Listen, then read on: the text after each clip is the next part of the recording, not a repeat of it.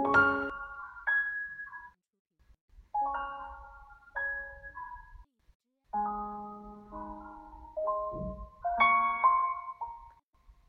らしの基本。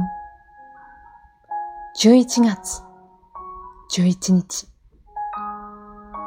おはよう。一日の予定を確認しましょう。休憩したりリラックスする時間もしっかり確保しましょう。笑顔を忘れずに今日も丁寧にこんにちは。今日の心がけは姿勢を良くすることです。